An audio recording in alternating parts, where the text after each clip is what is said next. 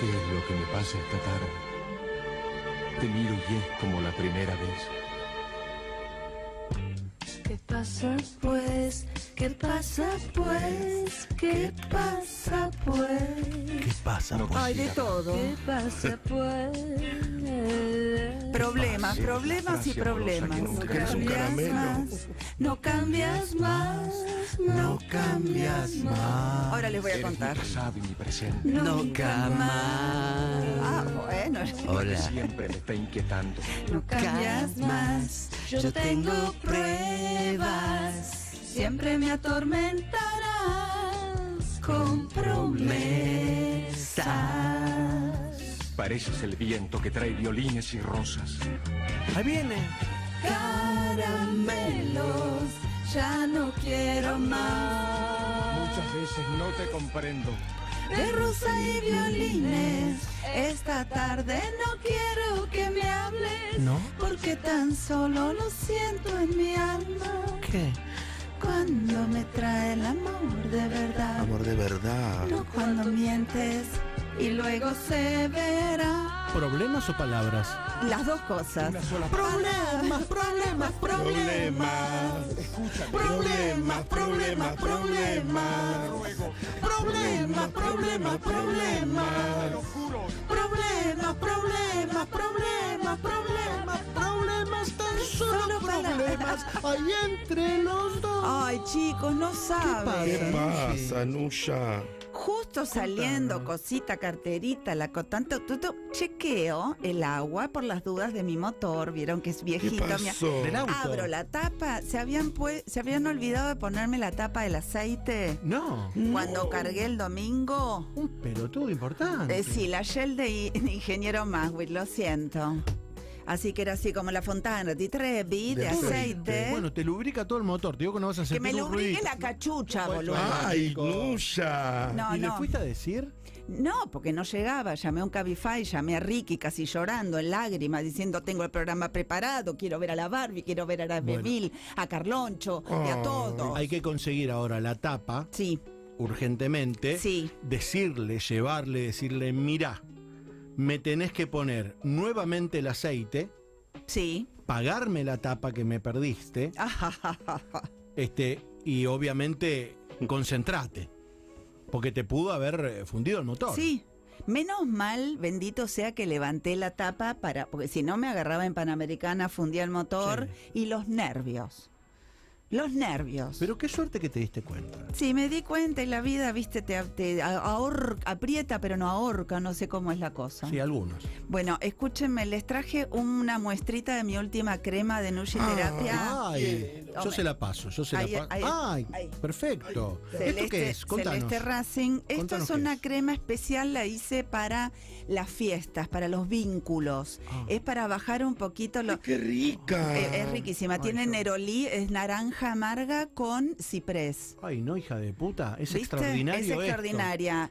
Carloncho, acá tenía una para vos, pero se fue, no sé qué le pasa a Escúchame, eh, estas cremas las hacen Uji. ¿Dónde Sí. puedo colocar esta crema? ¿Dónde me la tengo que poner? Mira, No seas yo- ordinaria. No, no, no, pero te la podés poner Ay, hasta en el culo. No quiero ¿Ves? ser- ¿En serio? Es todo para Pero las Sí, manos el porque también el ciprés es bueno para la hemorroide. No, pero yo lo pongo cara, ca- cuello, nariz, manos, eh, mucho donde se ponen los perfumes, o sea, Ah, donde perfecto. circula.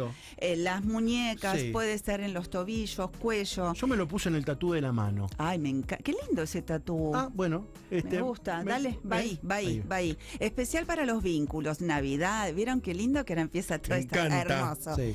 Bueno, hoy eh, traje algo que amo mucho, ¿Qué? un movimiento. ¿A quién le doy el libro? Dámelo a mí y yo se lo paso a la Barbie. Dale. El título es El simbolismo.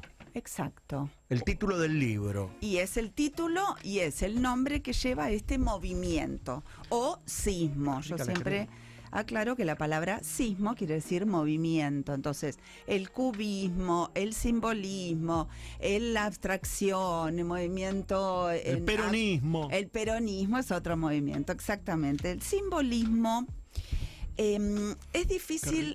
Es rico, ¿viste esta cremona? Es difícil cómo abordar este movimiento. ¿Por qué? Primero porque es muy no lo marca solo un estilo, sino más bien lo marca una temática. Y voy a empezar a contarles. Ya les aviso que en mi Instagram, que Barbie es Nushi Montavsky. Muy bien, arroba Nushi Montavsky, subí muchas, muchas fotos de estos diferentes artistas.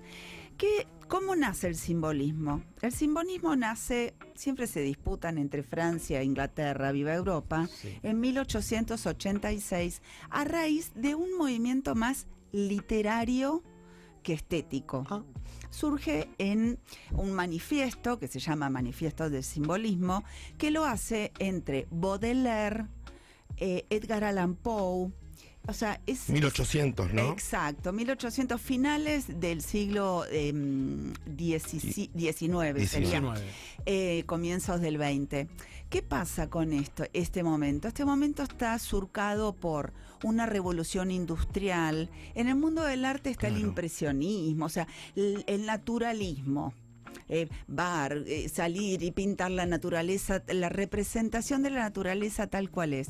Y estos señores escritores, Baudelaire, eh, Mallarmé, eh, Edgar Allan Poe, seguramente alguno de los oyentes ha leído a Edgar Allan Poe. Pero claro. Bueno, ¿no? La caída de la casa Usher, el barril de amontillado, Muy el corazón Vincent de Price. gato. Muy Vincent Price, tú lo has dicho. Em, proponen justamente lo contrario del naturalismo. Proponen empezar a ver, hacer visible lo invisible. Un mundo que tiene que ver con lo espiritual, pero no con la iglesia, no con lo religioso. Justamente en estos 1800 estaba en auge el protestan, el- los protestantes, Sí. Protestantes. eh, estaban saliendo el calvinismo, de que donde ahí no había justamente no es como el catolicismo que tiene estas imágenes, sino que no había tantas imágenes. Lo que se propone es sí manejar el espíritu de la naturaleza, hacer visible lo invisible.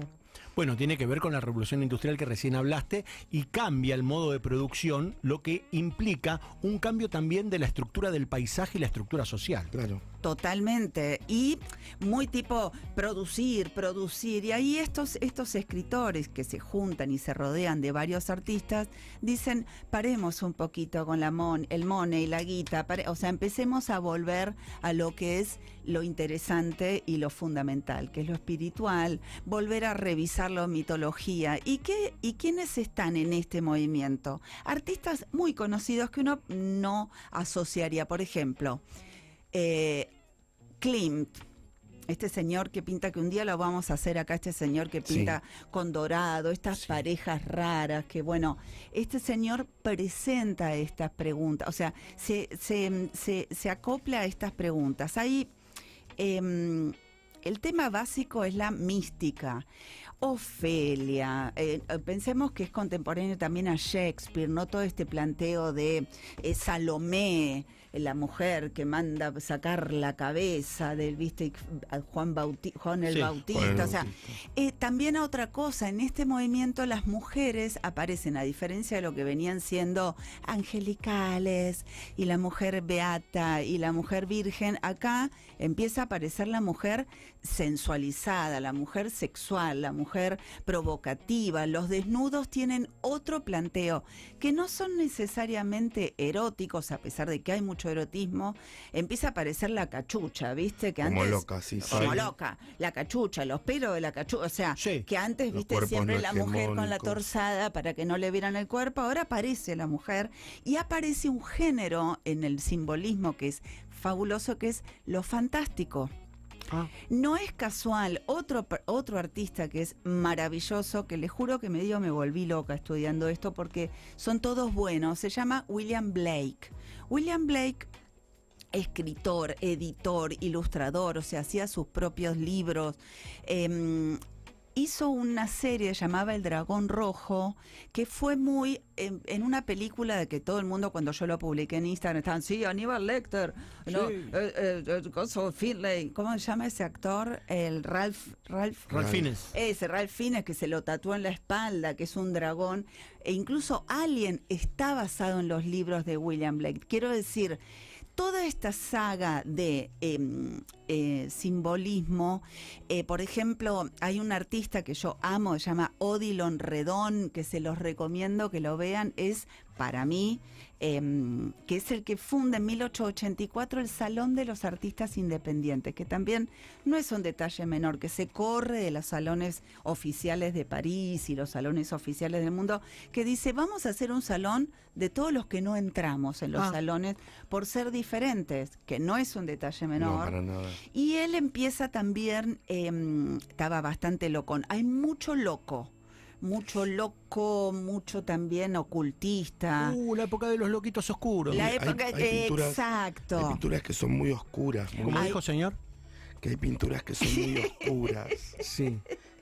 ¿Qué te pasa? Perdón, un parente. ¿Estás afónica? Sí. Bueno, igual estás guapa, eh, te aviso. Gracias. Me gustas.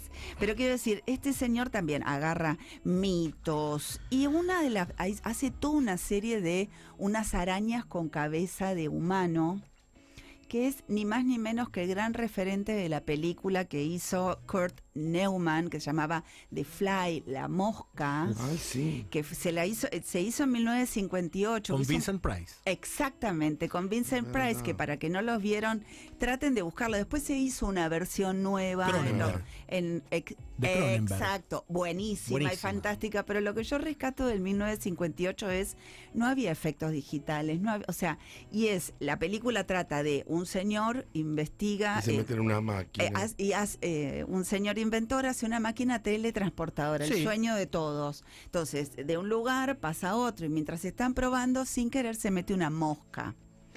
Entonces, este señor Vincent Price empieza, es genial. Es se empie- genial. Se empieza a transformar en mosca y la mujer eh, que lo quiere y eh, bueno, es Lo tiene- lo genial. usa porque de aparte, mascota. eh, no, y aparte él empieza a querer buscar mierda para comer, ¿no? Es fantástico. Es fantástico. Bueno, esa película, esa estética, está basada en este señor Odilon Redón. Quiero decir, dio mucho em, este, este, este movimiento que duró, eh, podríamos decir, poco, 60 años, pero hay, por ejemplo... 1880, ¿no? Claro, pero por ejemplo, voy a decir una mujer que es eh, sim- que trabaja sobre el simbolismo, que la conocemos todos, Frida Kahlo. Frida. Ah, mira vos. Frida Kahlo, cuando uno ve esas piezas, donde realmente es una mezcla, porque no dice el monito, pero también ella está, que tiene los cabos, o sea, hay una cierta mitología, hay una cierta fantasía, hay una cierta cosa de lo que hace, que se corre de lo real, aunque hay sangre, un mono, y qué sé yo, digo,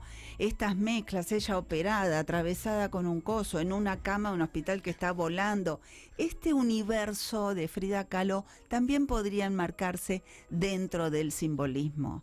Eh, otro señor que a mí me gusta mucho, mucho, mucho, mucho, mucho, mucho, es eh, Edward Munch.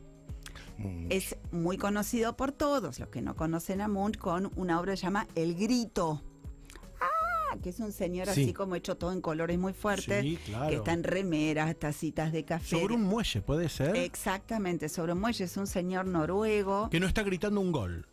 Que- No. Ay, no empezó. Ya Bueno, es el empezamos. mundial, Gua- bueno. No, no es, no empezó. Bueno, dame perdón. No, no, ahí lo que va a ser esto. Em, y, y él habla de, este, por ejemplo, Munch habla, era súper melancólico. Por eso digo que también todos los que agarran este, taca, taca, taca, taca, taca, ¿no? La soledad, la angustia. em, y él decía, yo disecciono almas.